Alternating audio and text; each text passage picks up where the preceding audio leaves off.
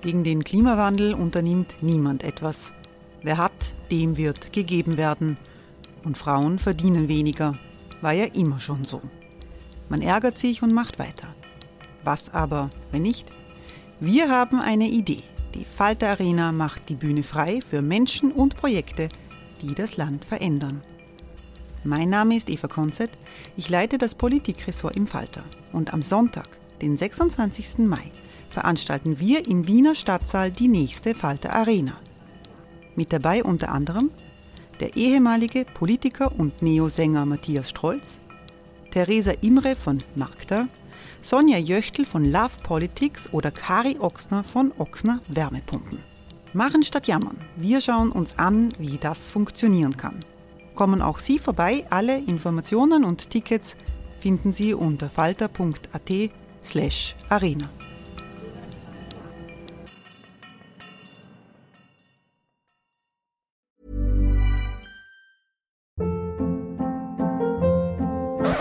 Up. What was that? Boring. No flavor. That was as bad as those leftovers you ate all week. Kiki Palmer here, and it's time to say hello to something fresh and guilt-free. Hello Fresh. Jazz up dinner with pecan-crusted chicken or garlic butter shrimp scampi. Now that's music to my mouth. Hello Fresh. Let's get this dinner party started. Discover all the delicious possibilities at hellofresh.com.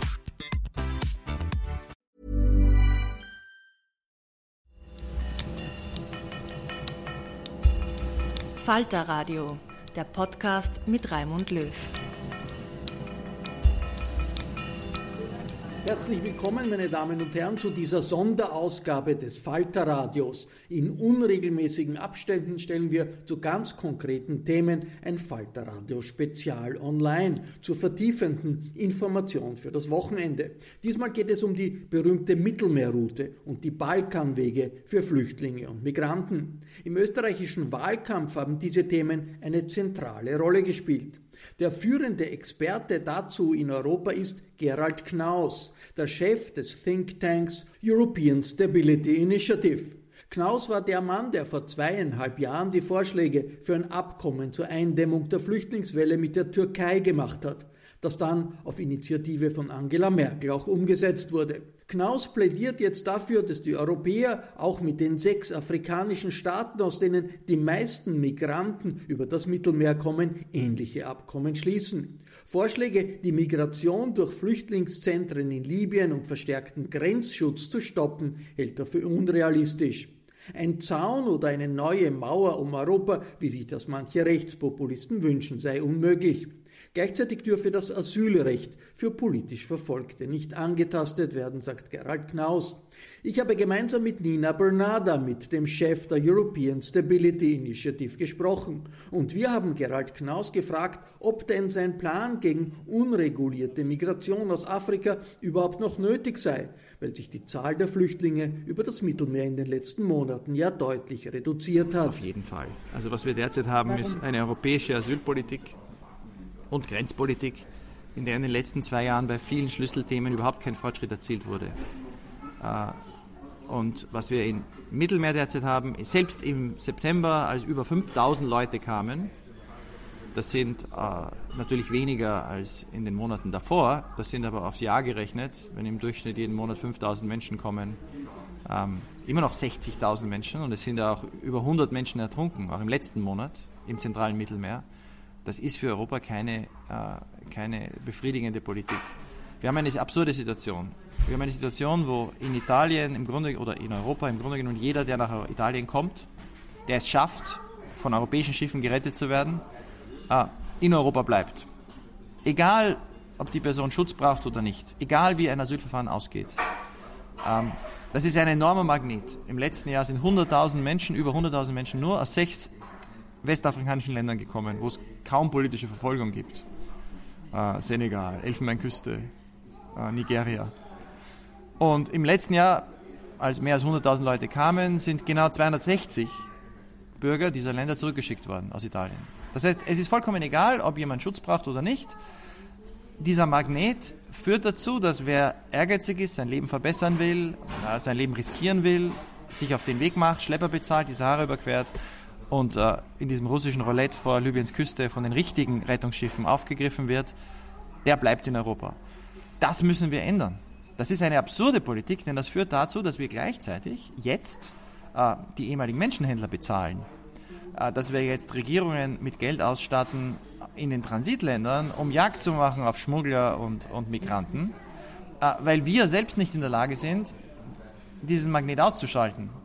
Na, was müsste passieren? Was, wir, was passieren müsste, ist, dass wir in Italien äh, in der Lage sind, in, innerhalb kürzester Zeit, so wie das die Niederländer machen. In den Niederlanden dauern die durchschnittlichen Asylverfahren, erste Instanz, eine Woche Pause und Vorbereitung, acht Tage für die Verfahren. Äh, Rechtsbeistand ist bezahlt vom Staat. NGOs können sich die Verfahren ansehen. Also es ist vollkommen transparent. Und es gibt lange Begründungen der Entscheidungen. Äh, und dann noch einmal ein paar Wochen für eine, ein Berufungsverfahren, äh, wo man dann am Ende innerhalb von sechs, sieben Wochen weiß, wer braucht Schutz oder nicht. Das Problem in den Niederlanden ist so wie in Deutschland oder Schweden. Wenn Leute abgelehnt werden, bleiben sie trotzdem der Großteil, weil kein europäisches Land äh, aufgrund von vielen Gründen in der Lage ist, viele Leute abzuschieben, weil man das nicht schafft ohne die Kooperation und das Interesse der Herkunftsländer. Was wir also brauchen, ist diese niederländischen Verfahren als europäische Verfahren oder als von der EU unterstützte Verfahren nach italienischem Recht in Italien und in Griechenland. Ah, und dann brauchen wir Abkommen mit den Herkunftsländern. Aber das, das, was sozusagen jetzt diskutiert wird, sind ja vor allem, egal jetzt wer, wen man sich ansieht, äh, sind vor allem mit denen, wo es um diese sogenannten Hotspots geht in Nordafrika und so weiter. Das heißt, sozusagen die Idee, die Sie ja vertreten, so auch sozusagen in, in dieser äh, Türkei-Sache, schnelle Verfahren und aber auch Rücknahmeabkommen ja. mit den Herkunftsländern, diese Idee findet im, im, im, politischen Diskurs und im Daily Business eigentlich überhaupt keine, keine Vertreter. Ob das jetzt Macron ist oder, oder Merkel, die äh, ziemlich angeschlagen ist, oder die Österreicher ohnehin, es ist eigentlich sagen, wenig in die Richtung, die sie, die sie propagieren und die sie gern sehen würden. Also das, was jetzt sagen, Mainstream ist, ist das, was äh, die ehemalige österreichische Innenministerin irgendwann einmal als Idee in den Raum geworfen hat und siehe da, ja. jetzt haben wir das sagen, als Mehrheitsmeinungen von führenden europäischen ähm, Politikern. Aber es geht ja nicht darum, was Politiker sagen, es geht ja darum, was kann man umsetzen. Weiß, und das, was derzeit diskutiert wird, und das ist tatsächlich zum Haare ausraufen, wie absurd und unrealistisch äh, die derzeitigen Debatten laufen. Da wird über Vorschläge ernsthaft diskutiert, wo jeder 14-Jährige auf den ersten Blick erkennt, die sind nicht umsetzbar. Was das wird nie passieren. Äh, die Vorstellung, dass wir in einem Land wie Libyen, wo die UN-Beamten nur wenige Tage der, äh, rotieren aus, aus, aus, aus, aus Tunis heraus, wo kein EU-Land außer Italien eine Botschaft hat, weil die Sicherheitsbedingungen selbst in der Hauptstadt äh, das nicht erlauben, dass wir dort jetzt äh, äh Auffanglager und Asylverfahren äh, organisieren könnten, das ist ausgeschlossen. Das weiß auch jeder, der sich damit beschäftigt. Äh, dass wir Leute in großer Zahl aus Libyen nach Niger bringen können und dann in Niger festhalten, dass das eine kluge Strategie wäre. Äh, auch da die offensichtlichsten praktischen Fragen. Wie lange dauern dann denn diese Asylverfahren dann in Niger? Sind die so schnell wie in Griechenland, äh, wo wir eine offene Einladung der Türkei haben, Leute zurückzuschicken, die abgelehnt werden? Und, und, wo die griechischen Asylbehörden äh, es nicht schaffen. Sind sie so schnell wie in Italien, wo es zum Teil mehr als vier Jahre dauert? Bis zu einer endgültigen Ablehnung. Über diese Themen wird im Detail nicht gesprochen, weil die Vorschläge nicht ernst gemeint sind. Diese Vorschläge stehen für eine Lehre im europäischen Denken, weil keiner eine Strategie hat. Darum bin ich auch weiterhin überzeugt davon, dass die Idee, dort anzusetzen, wo wir vorschlagen, nämlich dort, wo die EU Einfluss hat, auf europäischem Territorium, Dinge umzusetzen, die es bereits gibt. Diese niederländischen Fahren gibt es. Die Schweiz kopiert sie derzeit. Ich war eben erst in Zürich wo es ein Pilotprojekt gibt seit 2014, orientiert an den Niederlanden auch schnellere Verfahren zu haben. Äh, dass man das dorthin bringt, wo wir es brauchen, wo nämlich die, die, der Druck am größten ist, dass das auch im Sinne der Menschenrechtskonvention ist, denn es geht da eben darum, nicht einfach zu sagen, äh, keiner, der illegal nach Europa kommt, äh, darf hier einen Asylantrag stellen. Das sagen immer mehr Politiker. Sie haben nur keine Ahnung, wie sie das umsetzen sollen. Ist es ist auch nicht umsetzbar. In Europa hat sich nach der Welle der Solidarität mit den Flüchtlingen aus Syrien vor zwei Jahren die Stimmung gedreht. Dass man ohne sichtbare Grenzen reisen kann innerhalb des Schengen-Raums, gilt vielen nicht mehr als Errungenschaft, sondern als Gefahr. Ungarns Premierminister Viktor Orban behauptet, dass er sein Land durch einen schwer bewaffneten Grenzzaun schützt. Das Modell wird zunehmend populär, auch in anderen Staaten. Frage an Gerald Knaus, den Chef der European Stability Initiative, was man jenen entgegensetzen kann, die behaupten, möglichst viele Grenzen gegen Migranten hochzufahren, das sei realistischer als Verhandlungen mit afrikanischen Staaten. Das klingt auf den ersten Blick, äh, auf den, äh, wenn man das zum ersten Mal hört, klingt das vielleicht einleuchtend. Die nächste Frage ist, wo soll der Grenzzaun genau stehen? Also zwischen Slowenien und Kroatien, also am, an der Schengen-Grenze, äh, beginnen bereits die ersten Schwierigkeiten. Weder die Slowenen noch die Kroaten wollen, dass dort ein eiserner Vorhang steht. Ein Grenzzaun, der das bewirkt hat, was Sie hier angesprochen haben, den gab es tatsächlich. Das war der eiserne Vorhang. Österreich weiß, wie der ausgesehen hat. Niemand in Europa ist bereit, solche Grenzzäune heute zu bauen das können die Spanier machen rund um ihre kleinen Territorien in Nordafrika. Aber das an der gesamten äh, Außengrenze von Schengen gegenüber dem Balkan äh, zu bauen, vor allem wenn wir damit rechnen, dass in, balder, in näher, zu, näherer Zukunft Kroatien vielleicht Schengen beitritt, dann müssen wir den Zaun nochmal bauen an der bosnisch-kroatischen Grenze, ist eine absurde Strategie. Äh, wir, wir, wir, vor allem, wenn es andere Alternativen gibt. Wir haben das gesehen in der Ägäis. Man kann auf dem Wasser keine Zäune bauen, aber die Zahl der Menschen, die gekommen sind, sind dramatisch gefallen. Ohne, dass wir die Flüchtlingskonvention aussetzen. Es gibt Konzept, Konzepte, die funktionieren können. Ah, das haben wir doch in der Ägäis seit März 2016 erlebt, wo im Januar und Februar jeden Tag 2000 Leute kamen auch noch in den Tagen nach der Schließung der Balkanroute bis zum 20. März jeden Tag über 1000 Leute kamen, also mehr als im zentralen Mittelmeer heute. Und dann sind die Zahlen gefallen auf unter 100. Äh, warum? Äh, weil es eine Einigung gab, äh, die im Einklang mit der Flüchtlingskonvention steht, die durchdacht war und die im Interesse aller Seiten ist und die auch gehalten hat. Solche Einigungen mit dem notwendigen Aufbauen europäischer Institutionen sind auch möglich im zentralen Mittelmeer. Und zwar nicht Einigungen mit den Transitländern, sondern mit den Herkunftsländern. Es geht hier nicht um halb Afrika, es geht hier um eine Handvoll Länder, aus denen die meisten Leute derzeit kommen. Es kommt praktisch niemand aus Niger, obwohl das auf der Route liegt. Es ist nicht so, dass Millionen von Afrikanern auf den Koffern sitzen. Dieses äh, Trugbild wird von äh, Populisten und rechten Parteien immer, immer an die Wand geworfen. In Wirklichkeit sind im Jahr 2012 die Anzahl der Menschen, die über das Mittelmeer kamen, in Griechenland und in Italien war unter 100.000 im Jahr für einen Raum mit 500 Millionen in der EU. Die Situation kann unter Kontrolle gebracht werden. Es wird immer irreguläre Migration in die EU geben, aber es kann sehr, sehr viel weniger sein als derzeit mit der richtigen Politik. Die EU muss nur an den richtigen Schrauben drehen. Wir brauchen schnelle und faire Asylverfahren, wir brauchen Abkommen mit Herkunftsländern, jeder redet über Rückführungen, doch die Grundvoraussetzung für Rückführungen ist, dass Länder da mitmachen. Dafür muss man ihnen etwas anbieten. Das steht in jeder Gipfeldeklaration seit 2015 in Ready to pop the question? The jewelers at BlueNile.com have got sparkle down to a science with beautiful lab-grown diamonds worthy of your most brilliant moments. Their lab grown diamonds are independently graded and guaranteed identical to natural diamonds, and they're ready to ship to your door. Go to Bluenile.com and use promo code LISTEN to get $50 off your purchase of $500 or more. That's code LISTEN at Bluenile.com for $50 off. Bluenile.com code LISTEN. Valletta, die die EU mit afrikanischen Ländern beschließt, nur arbeitet derzeit niemand daran. Äh, und dann haben wir eben Scheindiskussionen über Aufnahmelager und schnelle Flüchtlingsverfahren in Nordafrika, die es nie geben wird. Äh, wir haben äh, Scheinversprechen über Abschiebungsoffensiven, die in keinem europäischen Land funktionieren. Wir haben Scheindiskussionen, dass wir jetzt Dublin wiederherstellen wollen, wobei Dublin in 20 Jahren nicht funktioniert hat und äh, auch in den nächsten 10 Jahren, so wie es derzeit besteht, nicht funktionieren wird. Wir haben Vorschläge der Kommission, Dublin zu verändern, die unumsetzbar sind und jetzt bereits in Brüssel äh, auf Eis gelegt werden. Das heißt, wir haben eine absurde Diskussion, aber so war auch die Diskussion über die EGs bis zum Februar 2016.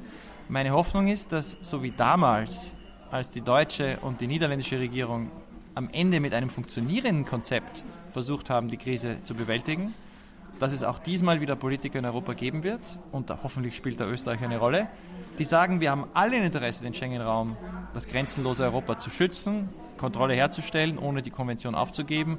Und wir setzen uns für Konzepte ein, die funktionieren können. Und dann kehren wir hoffentlich zurück zu Ideen, die dem sehr ähnlich sind, was wir seit auch jetzt jede Woche überall in Europa präsentieren. Gerald Knaus ist ein Balkanexperte. Sein Think Tank European Stability Initiative ist in Kosovo und Bosnien aktiv. Der These, dass der österreichische Außenminister Sebastian Kurz vor zwei Jahren durch die Sperre der Balkanroute den Flüchtlingsstrom gestoppt hat, widerspricht Idee, er. einen Grenzzaun nördlich von Griechenland zu ziehen und sich auf Mazedonien zu verlassen, die hatte ja im Januar 2016 zunächst mal der ungarische Premierminister Orban. Er fuhr dann nach Ljubljana. Der slowenische Ministerpräsident hat das dann auch vorgeschlagen. Das war ja jetzt keine österreichische Idee. Äh, dann mit den Balkanländern zusammenzuarbeiten äh, und, und die Balkanländer dazu zu bewegen, äh, Anfang März zu sagen, wir lassen niemanden mehr durch. Das hätte als Konzept keine zwei Wochen funktioniert, wenn es nicht auch ein Abkommen mit der Türkei gegeben hätte. Wir haben heute auf dem griechischen Festland weniger Flüchtlinge als damals, weil natürlich weiterhin Leute durch die Balkanroute gezogen sind. Ähm, und die Schließung der Balkanroute, das Glück all derjenigen, die das vorgeschlagen haben, war natürlich, dass es äh, Frau Merkel und Herrn Rütte gelang, in der Ägäis eine Einigung zu erzielen. Das echte Problem konzeptuell ist natürlich, dass es hier nie darum ging, die europäischen Außengrenzen zu schützen, denn die europäischen Außengrenzen sind in der Ägäis. Es ging darum, in einem europäischen Land, in einem Schengen-Mitgliedsland, Flüchtlinge festzuhalten. Also die Idee, wir zäunen jetzt einen Teil der EU ein und die Leute bleiben dann alle dort. Das als europäische Lösung zu verkaufen, erscheint mir nicht sehr überzeugend. Und das ohne griechische Kooperation die Mazedonier ihre Seite der Grenze auch nur äh, zwei Tage kontrollieren könnten, äh, wissen auch alle Sicherheitsexperten. Also ohne Griechenland würde auch die sogenannte Schließung der Balkanroute nicht funktionieren. Und die Griechen machen nur deswegen mit, weil sich die äh, Flüchtlingssituation in Griechenland in den letzten eineinhalb Jahren, abgesehen von den drei Inseln, dramatisch entschärft hat. Es sind heute weniger Flüchtlinge im Land als im März 2016. Es funktioniert, weil derzeit äh, die Anzahl der Menschen, die sich auf der Balkanroute auf den Weg machen, gering ist. Und trotzdem kommen Leute weiterhin durch. Und das ist auch nicht erstaunlich. Äh, am äh, 3. Oktober habe ich mit meiner Familie äh, eine Tour durch Berlin gemacht und mir nochmal die Berliner Mauer angesehen. Äh, das war ein Töd mit Todesstreifen und ständig bewacht. Und da haben es auch 5000 Leute geschafft. Ein Zaun, der wirklich unüberwindbar ist.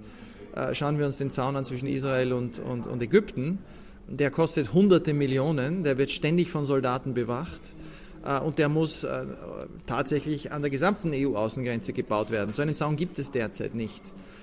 Wenn in Griechenland wieder 100.000 Leute ankämen, dann würde auch der derzeitige winzige Zaun bei Idomeni zwischen Mazedonien und Griechenland nicht halten.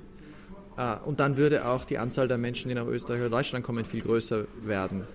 Ah, was Orban vorgibt, ist im Grunde genommen eine Strategie. Wir müssen nur unerbittlich scheinen. Wir müssen nur zeigen als europäische Gesellschaften und Politiker, dass uns die Menschenwürde derjenigen, die kommen, egal ist. Ah, dann fürchten sie sich, dann kommen sie nicht. Das ist eine Strategie, die, glaube ich, viele auch heute in Ländern wie Österreich oder Deutschland nicht mittragen wollen.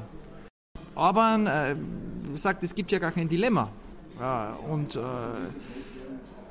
und im Grunde genommen äh, macht er Politik auf Kosten aller anderen europäischen Länder. Denn wie wir wissen, sagt er immer, man muss das Dublin-System bewahren, die Rechtsstaatlichkeit. Frau Merkel hat das ausgesetzt. Und im nächsten Moment behandelt er jeden, der nach Ungarn kommt, so schlecht, dass deutsche Gerichte es gar nicht erlauben, irgendjemanden aus Deutschland nach Ungarn zurückzuschicken. Also unsolidarischer geht es gar nicht mehr. Knaus kritisiert den autoritären Kurs in der Türkei und die Menschenrechtsverletzungen unter Präsident Erdogan. Trotzdem warnt er eindringlich davor, die Beziehungen zu Ankara abzubrechen. und er verweist auf die turbulenten Pendelschläge in der Entwicklung der Türkei seit der Zeit vor Beginn des Beitrittsprozesses mit der Europäischen Union. Der Enthusiasmus in Europa und der Optimismus 2004 war ja nicht naiv, sondern war vor dem Hintergrund, dass die Türkei in den 90er Jahren Hunderttausende ihrer Bürger vertrieben hat, dass äh, es Exekutionskommandos gab des Staates, dass es engste Verbindungen gab zur Mafia und dass gefoltert wurde. Als das aufhörte, gab es berechtigt Grund äh, zu sagen, das ist positiv. Was wir heute brauchen, ist jetzt nicht aufgeben, dieses Ziel, dass auch die Türkei, so wie Spanien nach Franco und Griechenland nach den Generälen und Polen nach dem Kommunismus, eine Demokratie mit Rechtsstaat sein kann, sondern ständig darauf hinzuweisen, dass das das europäische Ziel sein muss. Und dazu braucht man eine kluge Politik, die einerseits klar feststellt, was sind die Prinzipien, die wir verteidigen müssen, die das auch kommunizieren. Nicht so wie bei Ägypten, wo wir sagen, uns ist ganz gleichgültig, wie äh, General Sisi Ordnung herstellt. Und es geht uns nur darum, Handelsbeziehungen zu haben und uns äh, mit äh, Kairo gut zu stellen. Nicht so wie mit Aserbaidschan, wo wir im Grunde genommen sagen, die Menschenrechte sind uns relativ egal in Europa und keiner engagiert sich die Türkei ist so wichtig dafür. Das ist, es, wenn wir wissen, wie schlimm die Situation in der Türkei in der Vergangenheit schon war, wenn wir gesehen haben, dass es auch in der Türkei für viele Jahre eine breite Unterstützung gab, mit der auch Wahlen gewonnen wurden für eine andere Politik, dann müssen wir doch heute weiterhin daran glauben und auch darauf hinarbeiten, dass die Türkei im Jahr 2017 so ist wie die Türkei 2007 und nicht wie die Türkei 1997. 1997 äh, gab es in der Türkei massig Menschenrechtsverletzungen.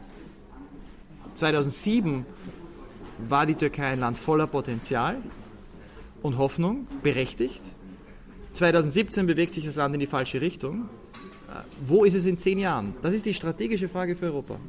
Und das Interesse, das Europa hat, gerade mit einem Land, das extrem eng über, Hund, über Millionen Familien, äh, aber auch durch seine Geschichte, durch die Wirtschaft, mit Europa verbunden ist. Die Frage für Europa ist, wie können wir dafür sorgen, dass in der innertürkischen Debatte und in dem Machtkampf in der Türkei am Ende sich diejenigen mit den Argumenten durchsetzen, die sagen, es gibt eine Alternative zur gegenwärtigen Repression. Und das sind Leute heute in der Opposition, das sind aber auch Leute in der heutigen Regierungspartei, äh, die, und ich kenne einige, großes Unbehagen haben äh, sehr unzufrieden sind mit dem, was jetzt passiert. Ähm, und das bedeutet, dass Europa gleichzeitig zwei Signale aussenden muss. Eine autoritäre Türkei kann kein, hat keine europäische Perspektive, ähm, aber eine Türkei, die Menschenrechte akzeptiert und zurückkehrt zu dem Pfad der Reformen, äh, hat eine. Äh, jetzt gibt es natürlich diejenigen, die sagen, es ist ganz einfach, wir, wir brechen alles ab. Ähm, meine Frage ist dann, wie verbessert das die Menschenrechtslage in der Türkei? Die Frage, die wir uns stellen müssen, ist, wie ermöglichen wir es, dass es in fünf Jahren besser ist als heute? Was, was ist eine verantwortungsvolle europäische Politik? Und ich weiß, dass in, ja, in Berlin etwa politisch darüber sehr, sehr viel diskutiert wird. Ähm, und dass derzeit, und ich glaube zu Recht, die deutschen Politiker immer noch glauben, die meisten, ähm, dass eine positive Wende wahrscheinlicher ist, wenn die Beziehungen zwischen der Türkei und der Europäischen Union äh, auf verschiedenen Ebenen weiterlaufen. Was man allerdings auch braucht, ist klarere Signale, dass gewisse Formen von Menschenrechtsverletzungen nicht nur bemerkt werden, sondern auch zu Reaktionen führen, dass klar signalisiert wird, gewisse Dinge sind nicht akzeptabel.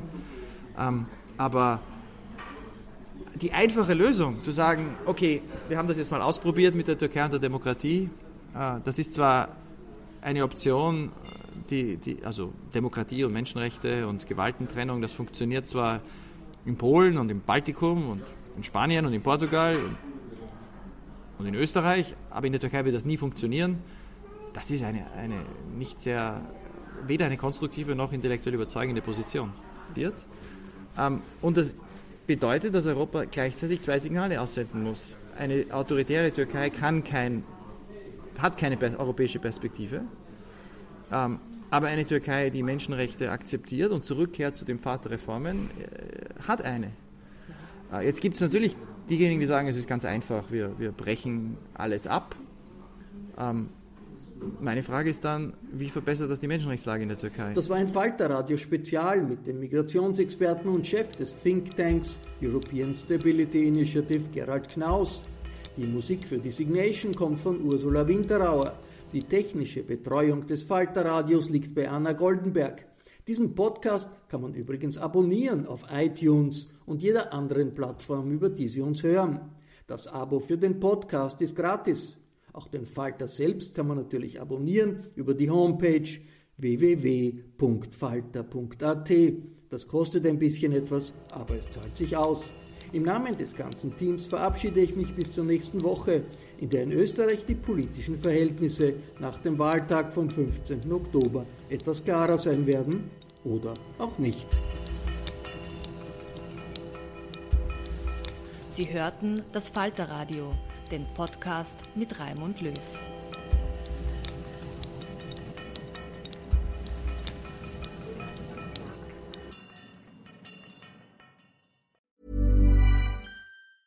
Ever catch yourself eating the same flavorless dinner three days in a row? Dreaming of something better? Well, HelloFresh is your guilt-free dream come true, baby. It's me, Kiki Palmer. Let's wake up those taste buds with hot, juicy pecan crusted chicken or garlic butter shrimp scampi. Mm. Hello Fresh. Stop dreaming of all the delicious possibilities and dig in at HelloFresh.com. Let's get this dinner party started. Planning for your next trip? Elevate your travel style with Quince. Quince has all the jet setting essentials you'll want for your next getaway, like European linen premium luggage options, buttery soft Italian leather bags, and so much more. And is all priced at 50 to 80% less than similar brands. Plus, Quince only works with factories that use safe and ethical manufacturing practices. Pack your bags with high-quality essentials you'll be wearing for vacations to come with Quince. Go to quince.com/pack for free shipping and 365-day returns.